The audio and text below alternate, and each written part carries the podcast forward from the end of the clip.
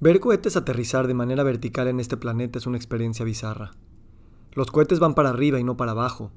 Los cohetes suben al cielo y ahí se quedan. Pero esto ya cambió, y este pequeño cambio puede cambiar muchas cosas. El reporte anual de 2023 de SpaceX no solo es bizarro, sino sublime. La empresa ahora manda cuatro veces más masa a órbita que el resto del planeta combinado, y lo que era una fantasía alucinatoria hace pocos años, ahora tiene una claridad que mi mente del siglo XX le cuesta procesar. Algún día llegaremos a Marte. Lo decíamos viendo los supersónicos sabiendo que eso iba a suceder, pero no a nosotros. Por eso me paso noches hipnotizado viendo videos de cohetes subir y bajar, para ver si me acostumbro. Escribir sobre Elon Musk es imposible. Ni Elon Musk comprende a Elon Musk. Nunca sabremos exactamente cómo es que una persona ha sido tan revolucionaria para la civilización. Pero tranquilos todos. No vengo a dar un juicio de apreciación ni de ataque a este ser. Por un lado, porque no lo comprendo. Por otro, porque cualquier logro que se le atribuya a una sola persona es una tendencia incorrecta en nuestra civilización de convertir en héroes a individuos cuando todo logro no solo es colectivo sino sistémico. Los héroes nunca actúan en aislamiento, y en nuestra fascinación por ellos, desde Héctor el enemigo de Aquiles hasta Einstein, y más recientemente en el conteo histórico mujeres como Juana de Arco, olvidamos que si bien los héroes son grandes catalizadores, ellos y ellas son producto de su tiempo, su sistema, su tecnología, sus lenguajes y sus creencias colectivas.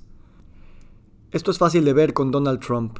Él no es un individuo individual, sino que en él se ensambla un rompecabezas de lo que gran parte de su país es en este momento del tiempo cósmico. Y por último, no puedo juzgar a Elon Musk ni para bien ni para mal, porque juzgarlo sigue implicando un marco de referencia binario. O eres pro tecnología o crees que la tecnología es maligna. O eres pro colonizar el espacio o crees que aquí en la Tierra hay suficientes problemas como para estarnos enfocando en otro mundo.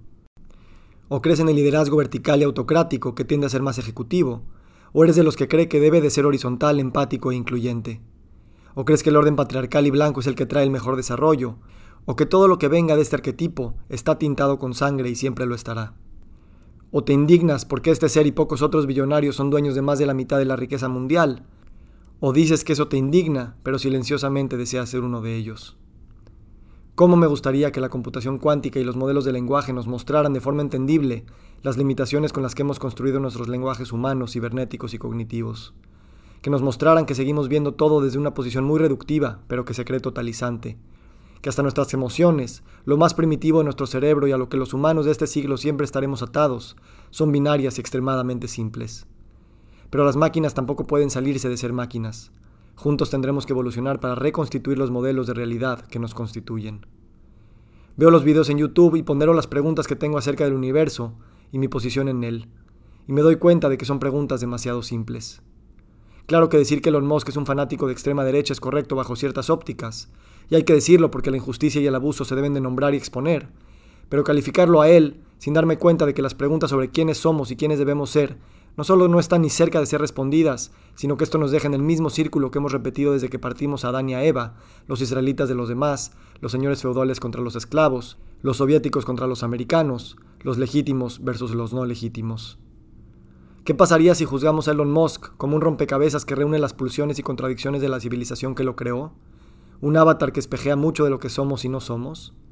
Entonces no es Elon, sino nosotros, todos, todes, los que estamos en una transición planetaria, una transición de la especie, una transición en la forma en la que entendemos y por lo tanto creamos realidad.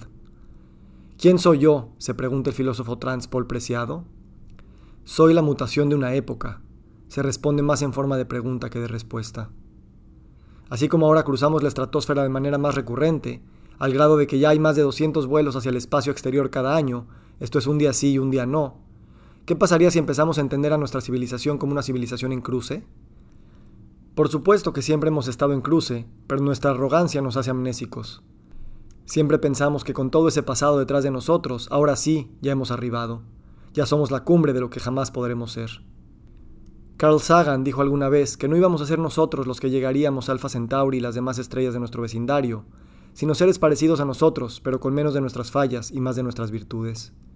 Tiene razón, pero me gustaría pensar que no estoy seguro, ni mi civilización, de cuáles son exactamente esas virtudes y esas fallas, porque éstas parecen demasiado frágiles y cambiantes según las fuerzas que han estado y están en el poder. Sagan dijo esto en medio del boom tecnológico espacial, con la supremacía americana y blanca y capitalista y científica, que de cierta forma le daba a él la noción de creer que podía saber por dónde iban esas virtudes y esas fallas. pero me pregunto qué tanto hubiera estado abierto para que de verdad incluya otras cosmovisiones de lo que la civilización no llamaba y sigue sin llamar civilización. ¿Qué significa que sigamos diciendo que vamos a colonizar Marte? Me asusta que palabras tan cargadas las sigamos aplicando. Me asusta que muchos de los que leen esta palabra no tengan idea de lo que implica. Me asusta que yo tampoco lo sé, aunque escriba esto aquí. Amo la ciencia y su curiosidad, pero veo su peligro. Amo contarles a mis hijas sobre viajes interestelares, pero me cuesta mucho trabajo hablarles de la violación de selvas y vaginas que nos rodean, y las cosas están demasiado entremezcladas. Me encanta estar en el desierto conectado a Instagram, pero también me roba las nuevas ideas que las arenas me pueden traer con mayor claridad que mi civilización tecnoconectada y autista. No hay objeto de cultura que no sea a la vez un objeto de barbarie, dijo Walter Benjamin. Quedarme viendo los videos que mi algoritmo me escupe no deja tiempo para que el algoritmo, uno que no sea controlado por la misma corporación que viaja al espacio, me muestre las miles de personas que mueren en las minas de cobalto, dándole luz a mi computadorcita número 15. El sueño de Marte, o debería decir el plan para llegar a Marte, me aterra y me revitaliza al mismo tiempo. Y me aterra más porque no tengo un aparato cognitivo, moral o discursivo para nombrarlo de manera más amplia. Los límites del espacio son también los límites de mi lenguaje. Pensar en Marte recalibra, si no es que agrieta irreparablemente las fundaciones de los mundos que nos hemos erigido para sentir que estamos en control, para sentir que sabemos lo que hacemos. Los fundamentos de la moralidad, de la ética, de la religión, son como todos los demás fundamentos. Si se profundiza demasiado en ellos, te das cuenta de que no hay solidez para sostener la estructura. Y los fundamentos del capitalismo mismo, por los cuales la exploración espacial ya es factible, porque ya no depende de los subsidios públicos, sino de encontrar formas de monetizarlo de forma privada, es lo que está fundamentando la etapa de expansión multiplanetaria. Me preocupa ver los comités de ética creyéndose que de verdad podrán regular las cosas para que no se salgan de control, desde la clonación al aborto, desde la manipulación genética a la inteligencia artificial.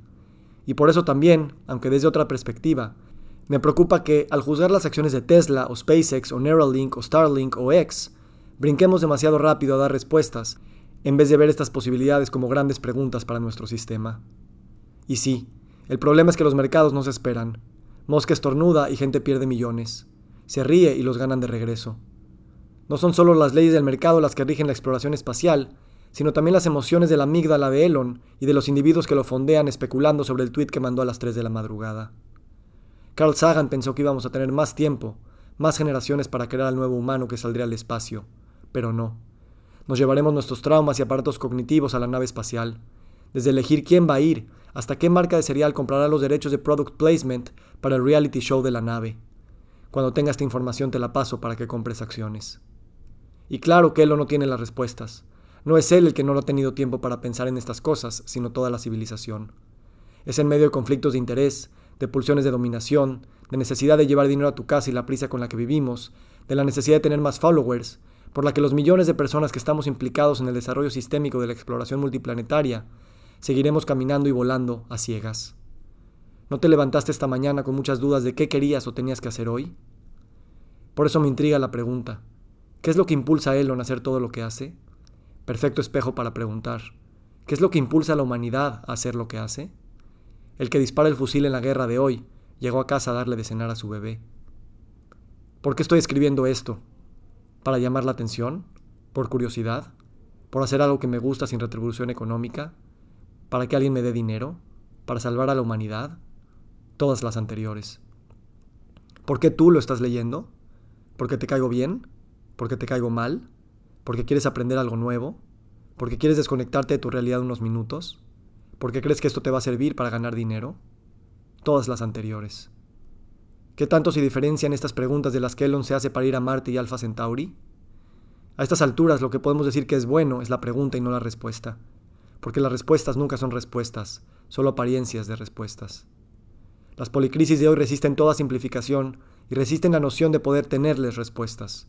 Resisten la idea de que ese algo, contaminación, guerras, enfermedades crónicas, desigualdad, etc., se puede explicar o definir en términos objetivos, en causas únicas, en soluciones tecnológicas, o en encontrar líderes o máquinas que sepan cómo moverle a los botones de la cabina de pilotos para que no nos estrellemos. Los pilotos de la cabina también fueron abusados de niños, sienten envidia del vecino, dependen de su bono anual, ven pornografía en las pausas de las reuniones de la ONU y lloran cuando ven el Rey León con sus nietos. Los pilotos también son marionetas del sistema, obedecen sus leyes que nadie en específico controla, comen lo que se anuncia en la TV o lo que Amazon les puede entregar en su puerta, dicen lo que el algoritmo personalizado les repite, y aunque sueñan con rebelarse, jamás lo harán. Todos somos esos pilotos. Un piloto es cualquier otro piloto. Tal vez el nuevo humano llegará cuando saque de su vocabulario y de la expectativa colectiva la noción de solución. ¿Qué realmente se soluciona? Por eso el mercado funciona y se autoperpetúa, porque eso es lo que te vende. Desde viajes al espacio por placer o para salvar a la civilización, hasta newsletters como este que pretenden tener la respuesta. Algún día los voy a empezar a cobrar. ¿Cómo puedes suspender el juicio que tienes de mí al leer esto? O al menos juzgarme bajo otras categorías que aún no puedes imaginar. La verdad convencional, la que es frágil y cambiante, es la que los lenguajes de la cultura de nuestro tiempo mantienen como válida. La verdad cósmica, nunca cabrá ningún lenguaje inventado por los cyborgs que somos. La transición que vivimos no puede ser únicamente descrita con los lenguajes económicos, psicológicos, neoliberales, feministas, tecnocientíficos o legales.